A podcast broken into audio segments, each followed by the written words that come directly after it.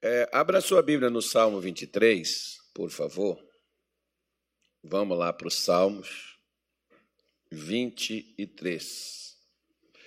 Diz assim o Salmo 23, versículo de número 6, está escrito assim: Certamente que a bondade e a misericórdia me seguirão todos os dias da minha vida e habitarei na casa do Senhor por longos dias. Digam graças a Deus. Mas fala graças a Deus assim com fé, com vontade assim. Quando o pastor Tony fala assim, ó, é com fé animado, porque fé é animado, não tem como fé ser triste, cabisbaixo, né? Fé é assim entusiasmado, fala assim, graças a Deus.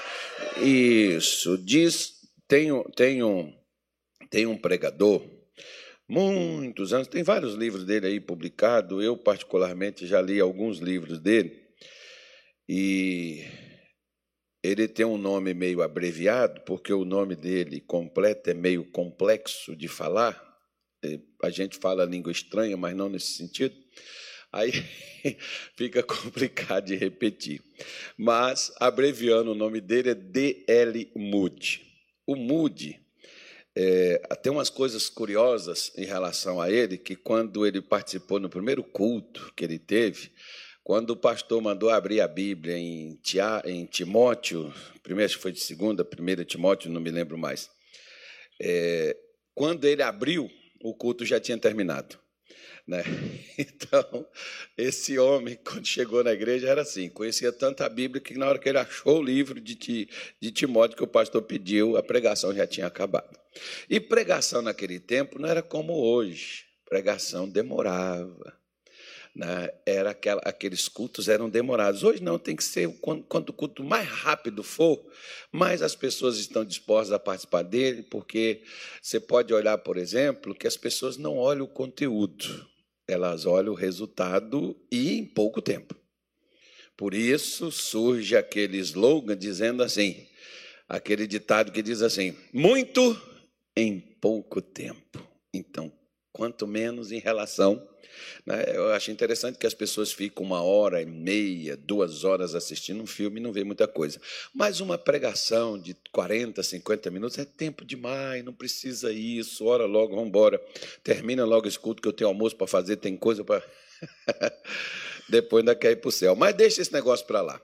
Mas vamos fazer o seguinte: o D.L. Moody ele conta uma história que tinha uma mulher que ela sempre chegava, ia conversar com ele e dizia assim para ele: tem dois homens que eu entro no, no tipo é um tipo ônibus lá, e esses homens entram atrás de mim. E eles vêm me seguindo quando eu venho para a igreja, eles vão me seguindo quando eu vou para casa, eles vão me seguindo quando eu vou ao trabalho. E o D.L. Moody percebeu que aquela mulher tinha um desequilíbrio mental. E ele foi e disse assim para ela: a senhora sabe quem são esses dois homens que estão seguindo a senhora? Ela diz: Não, senhor. São os dois homens de Davi. O nome deles é Bondade e Misericórdia. Oh, eu sempre quis saber o nome deles, mas eu nunca tive como perguntar. Mas que bom! E aquela mulher então ficou em paz. E acabou aquela agitação e aquela situação que ela tinha de se sentir perseguida porque agora ele abriu os Salmos e mostrou para ela, falou: Olha, é esses dois aqui que estão seguindo a senhora, a bondade e a misericórdia. Eles guardam a senhora, assim como antigamente, por exemplo, tinha o pastor das ovelhas, e geralmente todo pastor de ovelhas ele também tem dois cachorros ou mais. Alguns têm até mais, né? de, mais, do que, mais do que dois cachorros. E eles, esses cachorros, então, ajuda o pastor a conduzir o rebanho para onde o rebanho precisa ir. Então, Deus tem essas duas coisas para conduzir as suas ovelhas que confiam nele.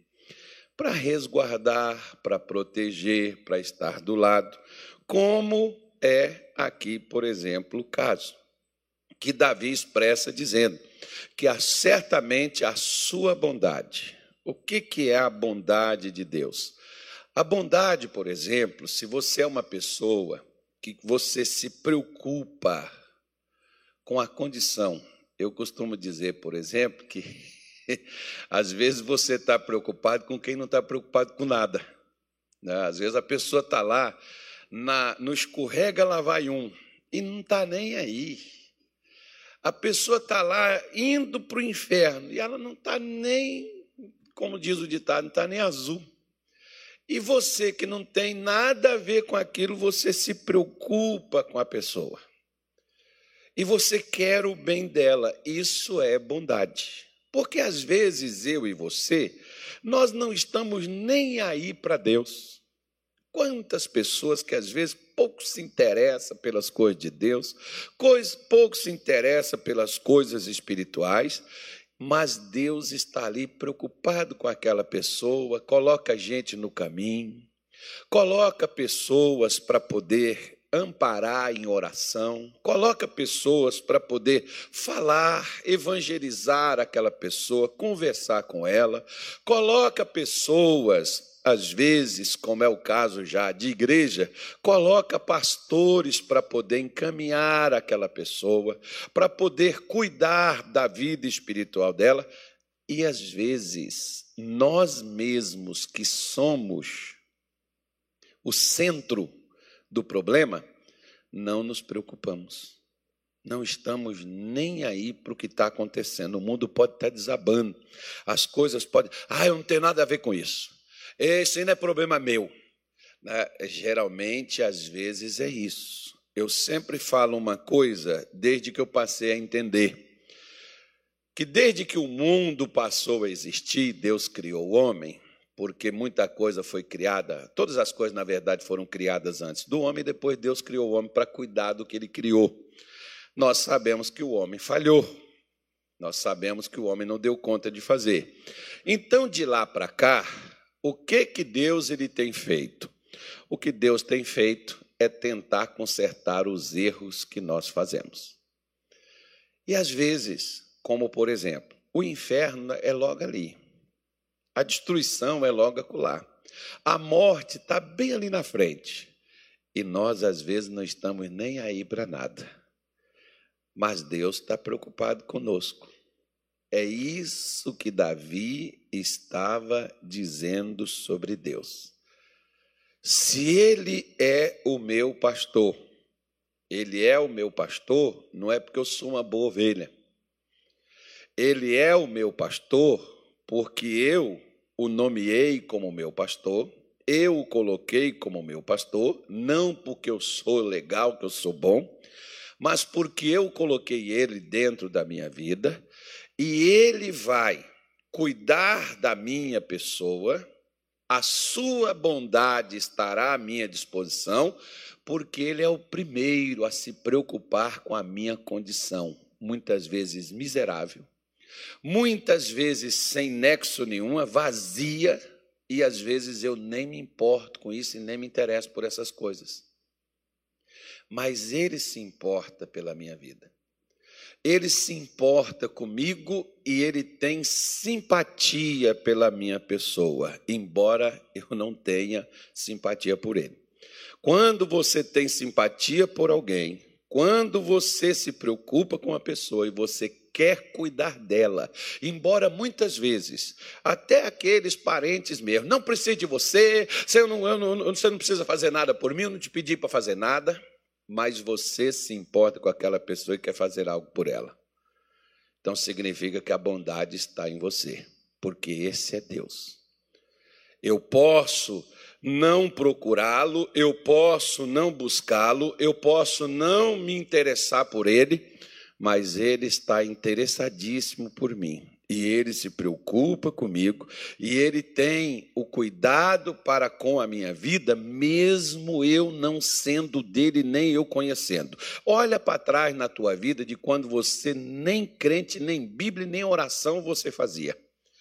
Olha para trás e vê quanto cuidado Deus teve com você, senão você não estaria aqui hoje me ouvindo, como eu também não estaria aqui falando com você se não fosse o cuidado de Deus pela gente. É isso que Davi ele pegou para ele e ele disse: Deus, essa bondade vai me seguir todos os dias. Deus nunca vai me desamparar.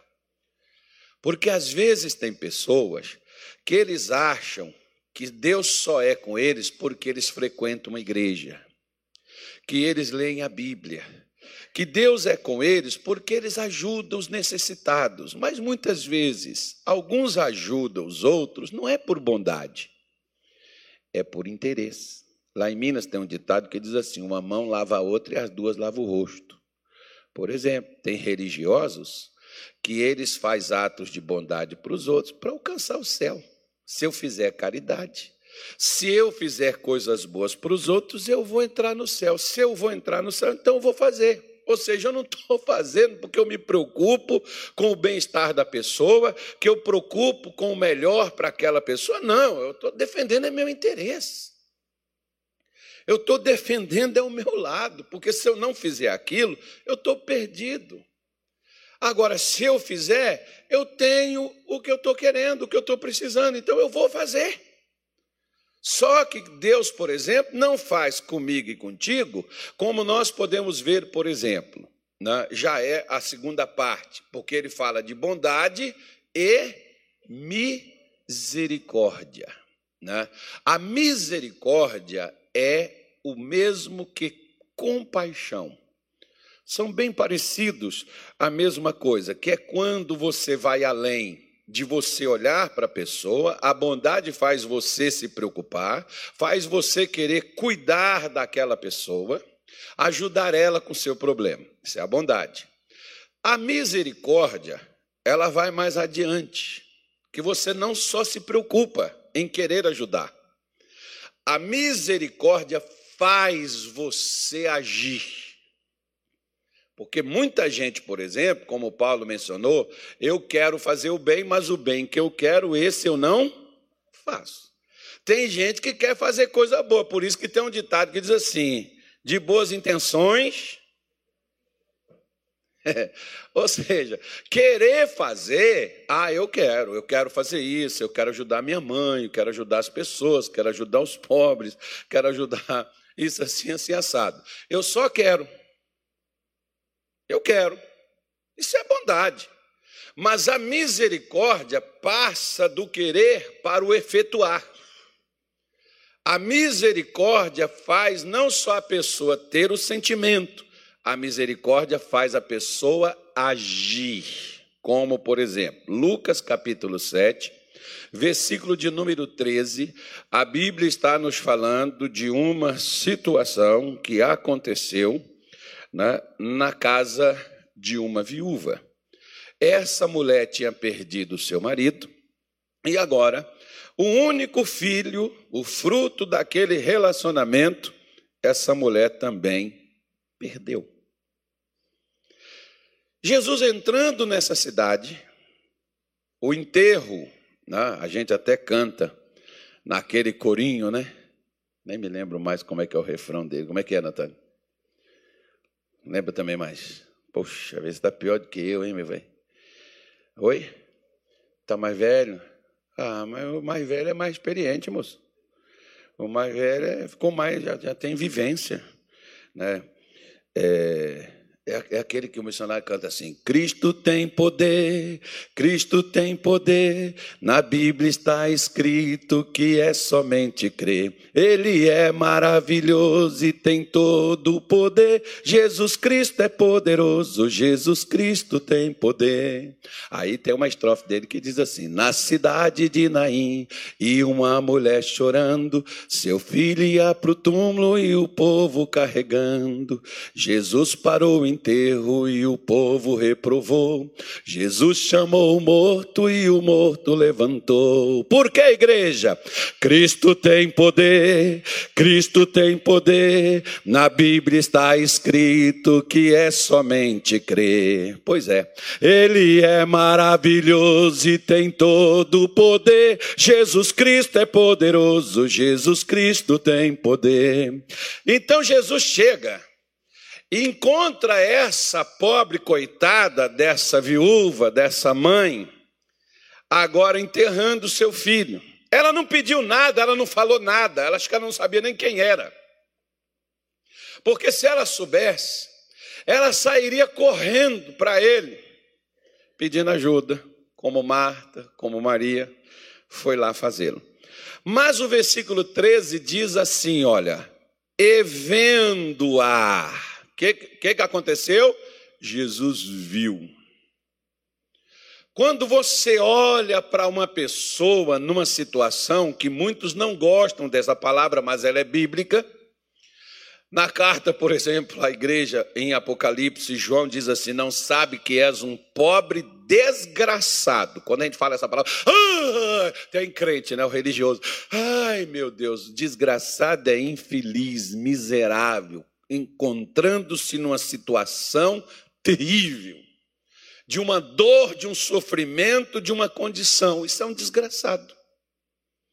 Né? Não é um palavrão, como muitos dizem, não é um xingamento, como muitos religiosos também afirmam. Está na sua Bíblia. Né? Então Jesus chega e ele vê a situação dessa mulher. Ele vê a condição dela. Ele vê a dor daquela mulher e ele se coloca no lugar dela, porque a compaixão ela me leva a isso, me colocar no lugar da pessoa e no lugar daquela pessoa, o que você gostaria que fosse feito para você. Se você, por exemplo, tivesse numa sede extrema, sedento, o que você gostaria que aparecesse e trouxesse uma água fresca para você? Alguém, uma pessoa. Pois é. Então, se você vê alguém sedento, porque se você pode dar a água, você não dá? Se você tivesse com fome, uma fome extrema, o que você gostaria? Que alguém lhe desse um pedaço de pão, que alguém te desse um biscoito, que alguém te desse um pouco de comida? Então, a misericórdia, ela não me leva a olhar e dizer assim, pobre coitado, oh, tadinho, que infeliz essa pessoa é. Não, irmão. A compaixão a misericórdia, ela leva a pessoa a agir. A Bíblia diz que quando Jesus viu, o que que aconteceu? O Senhor moveu-se de íntima compaixão por ela e disse-lhe: Não chores. Em outras palavras, não se preocupe, eu vou resolver o seu problema. Quando você um dia eu vi um pregador falando isso, se eu não fosse pastor, eu ia para a igreja dele. Mas eu já estou na igreja, então eu não preciso, né, irmão? Mas deixa eu te falar uma coisa. O que, o que, que acontece? Eu vi esse pregador dizendo o seguinte: falou assim: olha, se você está com problema, se você tem uma situação difícil, eu quero dizer para você que eu quero comprar o seu problema, eu quero comprar a sua bronca, eu quero assumir o seu problema e resolvê-lo para você. Poxa, um pastor desse, todo mundo quer, né, irmão? Não, todo mundo quer, não. Sabe de quem é que tem gente que gosta? Tem gente que gosta de gente que engana eles, ilude eles e passa eles para trás e ainda vende coisa para eles comprarem ainda. É desse povo que às vezes muitos gostam. Mas o que você acha, por exemplo, de se você tivesse uma doença e você chegasse no hospital, você não tem um plano de saúde e o médico olha para você e diz: Não se preocupe, não. Pode deixar que eu vou resolver o seu problema. Eu, você vai ficar internado aqui. O que for necessário ser feito, eu vou te operar. Você não vai pagar nada. O medicamento, o tratamento, a sua estadia aqui, tudo deixa comigo que eu vou pagar que, que você sentiria? Poxa, esse cara, essa pessoa, ela, ela fez o que era algo que estava além da minha condição de realizar, de alcançar. Além da minha condição de fazer, eu jamais poderia chegar a esse nível, a esse ponto. E essa pessoa fez isso por mim, foi o que Jesus fez por essa viúva. Por causa de quê? O que, que levou ele a ir ressuscitar o filho dela do mundo dos mortos e devolver o filho para ela? A compaixão, que é a misericórdia. O que que levou Deus, o que que levou Jesus, melhor dizendo, para ficar de uma forma melhor da gente entender, o que que levou Jesus a sair dos céus, deixar a sua glória, descer aqui na terra, nesse mundo podre, cheio de imoralidade, cheio de tudo que não presta, de falsidade, de engano, de trapaça, de corrupção, de, de prostituição, de adultério, de desonestidade, de tudo quanto é coisa que não presta, o que, que leva Jesus a deixar a sua glória e vir a esse negócio? E descer e entrar na casa de pecadores e, e, e falar e trazer a mensagem dos céus para trazer consolo e conforto, trazer saúde, trazer cura física, cura emocional, endireitar o seu povo. O que levou ele a fazer isso? Misericórdia. Sabe por quê? Até porque ninguém pedia. Você sabe, por exemplo, que misericórdia é uma coisa que a maioria dos crentes não usam? E por isso que não são ajudados? Porque a maioria, às vezes, é como aquele filho que não faz nada, mas quer que o pai dê tudo. E diz assim: você me pôs no mundo, você tem que tomar conta de mim. Pois é, tem gente que também espiritualmente diz: se Deus, se o Senhor é Deus, o Senhor vai fazer. Ah, irmão, Ele é Deus, ele ama muito você, ele ama muito a gente, mas não é por aí não o que faz ele mover-se de compaixão quando ele contempla a nossa situação. Não fica você pensando que Jesus não se preocupa com você, não, que ele está muito mais preocupado comigo e contigo do que com outras coisas mais. Tá? Então, e não só a sua bondade, que é a sua preocupação, mas não, o seu sentimento, mas a sua misericórdia, que traz a compaixão e a compaixão faz a gente agir. Eu me lembro, por exemplo, de um menino, em 1994, lá em Minas Gerais, quando eu fui pastor no bairro da, de Belo Horizonte, chamado Venda Nova. A senhora, ela viu o, o menino, ele tinha mais ou menos uns quatro, cinco anos por aí, no máximo, se ele tivesse. E a senhora viu ele na porta da casa da vizinha, e ela foi e chamou, falou, vamos, vamos na igreja. A vizinha, ah, não, tá, eu não vou. O que, que aconteceu com esse garoto? Aí a, a mulher foi, era irmã dele. Ela falou, olha, ele teve um câncer e tal, e aí o médico mandou para casa para esperar chegar a hora. Meus pais moram no interior, eu estou aqui com ele porque se ele passar mal, preciso levar para o hospital. Mas não tem mais jeito para ele. Ele foi mandado para casa esperar a hora chegar. Aí ela falou assim: Você deixa eu levar ele na igreja? pastor fazer uma oração por ele. Irmão, quando ela. Ela falou: Não, pode pegar, pode levar. Só tem uma coisa. Só evita tocar nele. Não toca nele, não, porque quando você tocava na pessoa, a pele do menino soltava nas suas mãos. Ele não vestia nem roupa se tirasse, fosse tirar a camisa, tirar uma calça, um short dele, saía a pele. Era uma coisa horrível. E quando a irmã chegou lá com ele, ô oh, pastor, trouxe aqui um garotinho para o senhor fazer uma oração por ele. O senhor pode fazer. Aí eu olhei, fui brincar com ele, segurei ele nos braços. E a irmã falou: Não, ô oh, pastor, não, não podia pegar. Soltou na minha pele, assim, na minha mão. E quando aquilo soltou, eu olhei aquela situação e aquele garotinho, irmão, eu só chorei. Foi uma, uma coisa tão forte que nunca isso aconteceu novamente através da minha vida com ninguém mais.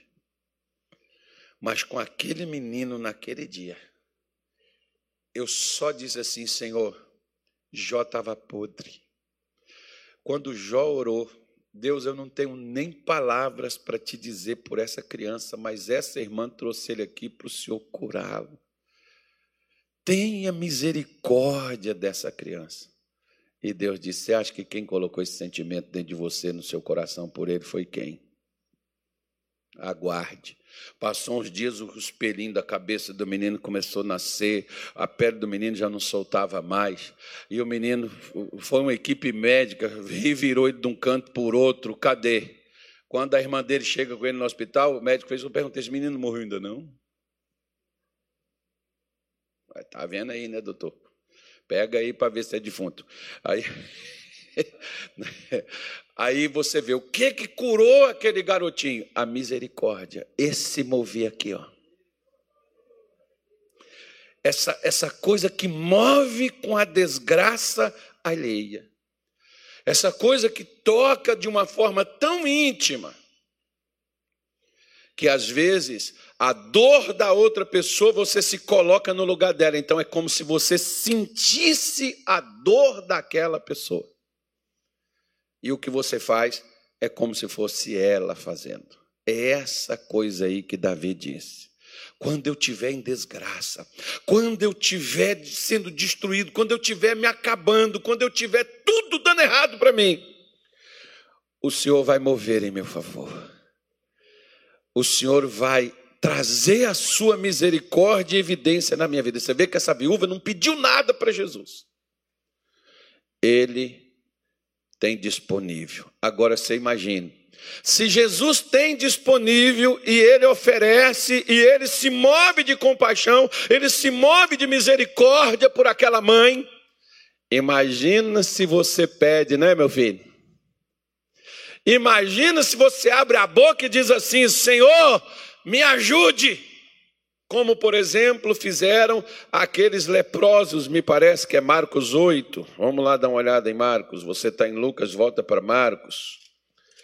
Não é, não é, essa aqui não é dos leprosos, não. Isso aqui é de outra coisa. Isso aqui é dos pães, dos caras que estavam com fome.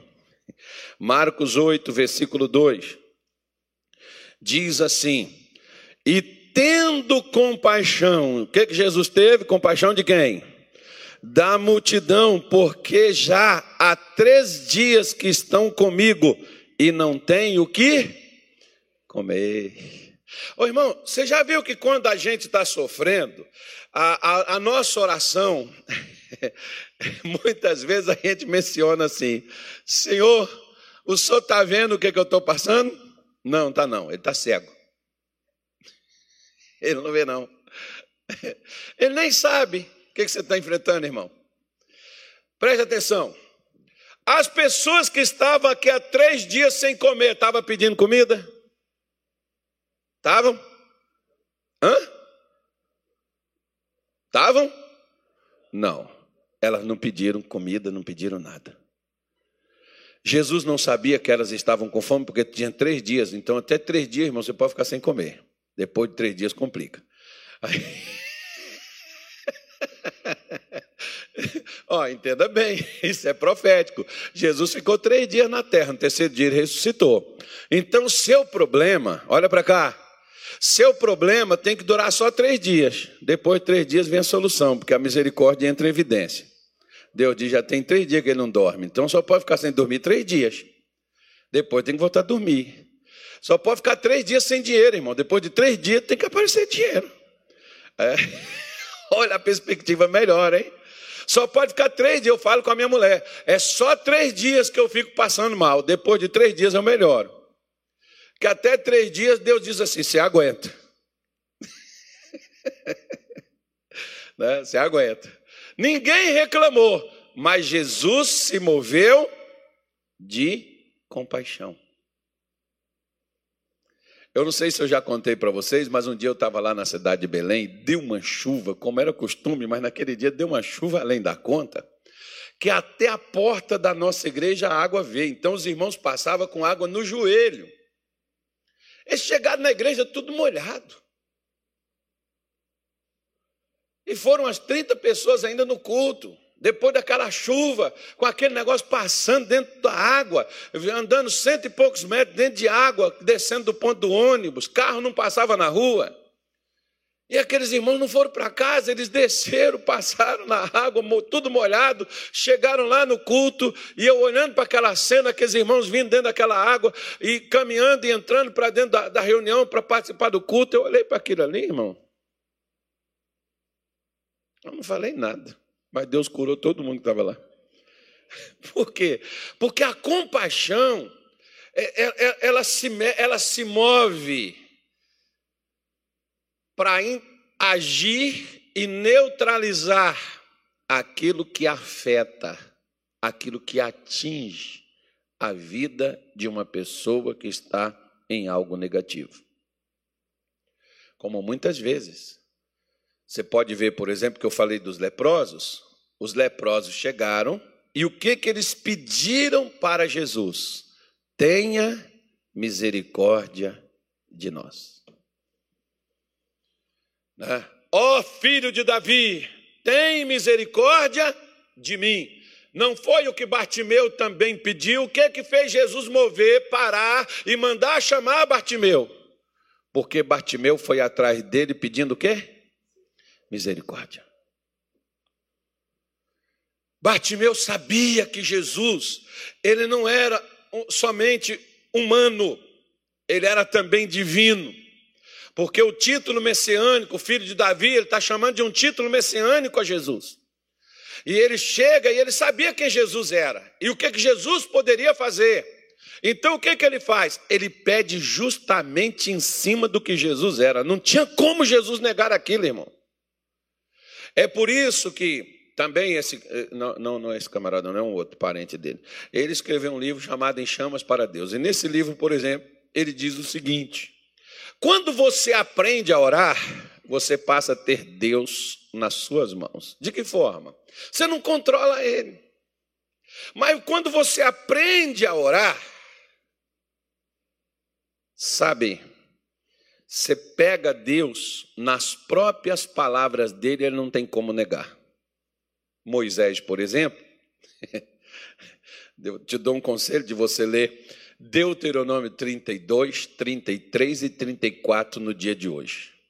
O 32, 26 eu vou ler com você. Agora o resto você leia na sua casa. Deuteronômio 32, versículo de número 26, por favor. Vamos lá dar uma olhada, vamos ver o que, que diz.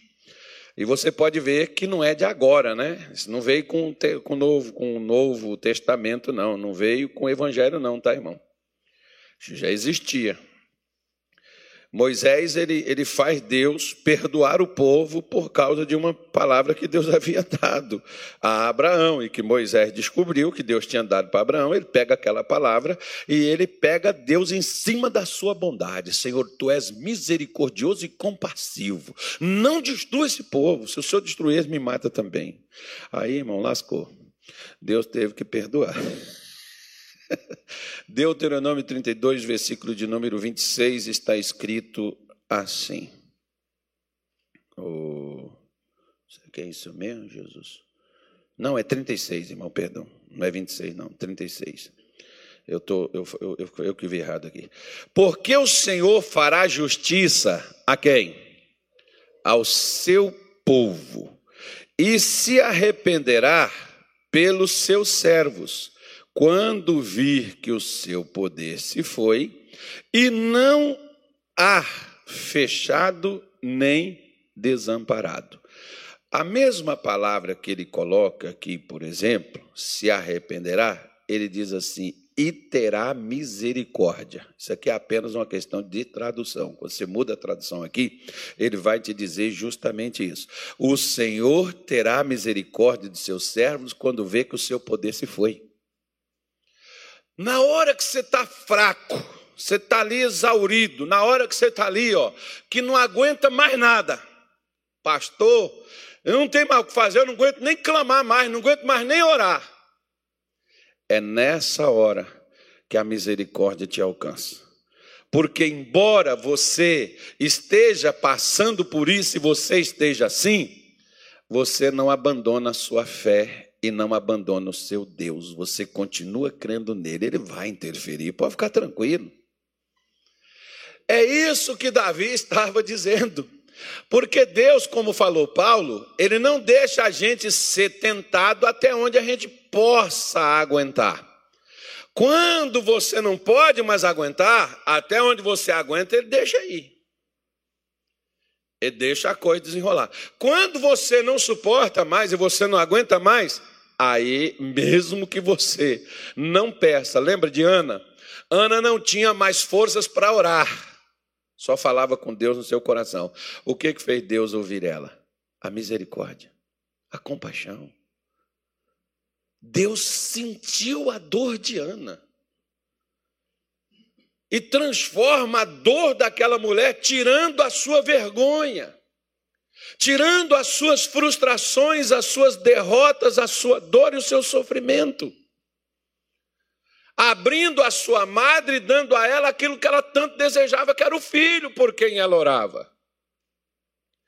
O problema é que às vezes na, na, maioria das vezes, nós não temos a interferência e o mover de Deus em nosso favor, porque a gente não tem certeza. Você vê que Davi diz: certamente a tua bondade e a tua misericórdia me seguirá. Os dois, os dois, os dois enviados de Deus para cuidar das suas ovelhas, a bondade e a misericórdia. Um está à direita, outro está à esquerda. Não me pergunta quem está onde. Sei que os dois estão lado a lado conosco para nos ajudar, e mesmo quando as nossas forças se acabar, a bondade e a misericórdia estará lá ao nosso lado para nos levantar.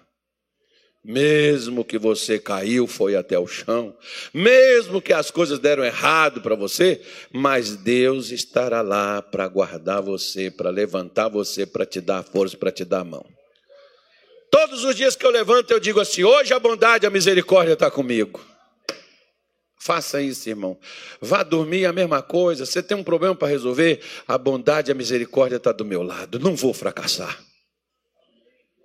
Porque se você não tiver forças, Deus vai interferir. Ele sempre fez isso. Salmo 69, versículo 16, para a gente poder terminar. Fala para o seu vizinho: acabou, irmão. Pronto. Vou falar que acabou mesmo. Salmo 69, versículo 16.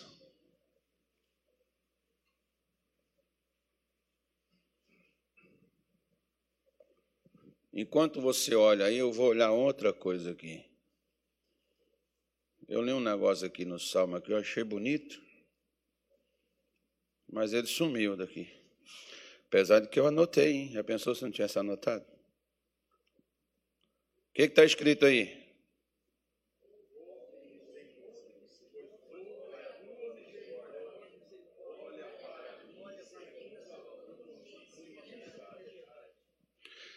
De novo.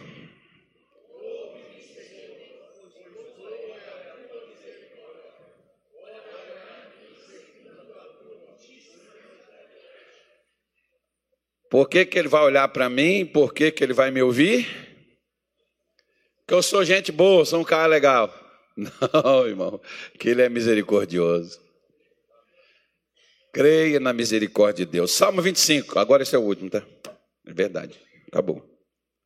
Até, vou até fechar aqui, para mim não ser tentado a ler mais nada. É porque é bom, né, irmão? Mas o remédio, quando é amargo, ele é pouco. Diz assim, ó. Diz assim: Salmo 25, versículo 6 diz assim: Lembra-te, Senhor, das tuas misericórdias e das tuas benignidades, porque são desde a eternidade. Desde quando? Olha para cá, irmão. Misericórdia não veio no Novo Testamento, não. Deus já era, porque Deus não muda. Ele já era Deus do antigo. As pessoas é que não contavam. Tanto é que Davi está afirmando isso.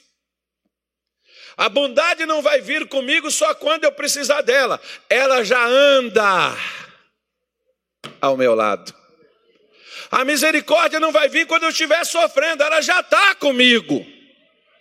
Quando você enfrenta algum problema, Deus já tem que estar aí, Ele não vai vir quando o seu problema acontecer. Ele já está com você. Por isso que ele diz: quando passares pelas águas, elas não vão te submergir. Quando você passar pelo fogo, ele não vai te queimar. Por quê? Porque ele já está com você. Você só vai ter que passar. E se, tiver, e se não tiver força? Ele vai te socorrer, como diz Deuteronômio 32, 26, que nós lemos lá. Ele vai te dar forças. Ele vai fortalecer você, ele vai te ajudar. Você só tem que contar com a bondade e com a misericórdia dele todos os dias. Não é só quando você estiver mal, não. O problema, às vezes, do doente é ir no, no médico só quando está doente. O problema do crente é ir a Deus só quando tem um problema. Não vá a Deus quando você tem problema. Vá a Deus antes do problema. Quando o problema chegar, Deus já está com você para passar por ele. Vou passando pela prova, dando glória a Deus. Vamos ficar em pé? Dando glória a Deus, pois é. Então você não se preocupa, porque Deus já está. Ah, eu preciso buscar a Deus. Não, você não precisa buscar, ele já está aí. Você já buscou, a bondade dele, a misericórdia dele já está com você, você não precisa buscar mais nada, você já tem, agora é só passar. E você vai vencer e vai continuar na casa de Deus, na presença de Deus o tempo todo, porque Deus não entra e sai de sua vida, ele veio para ficar. Ele veio para habitar no nosso coração e para estar conosco e nos fortalecer nas nossas lutas e dificuldades da vida.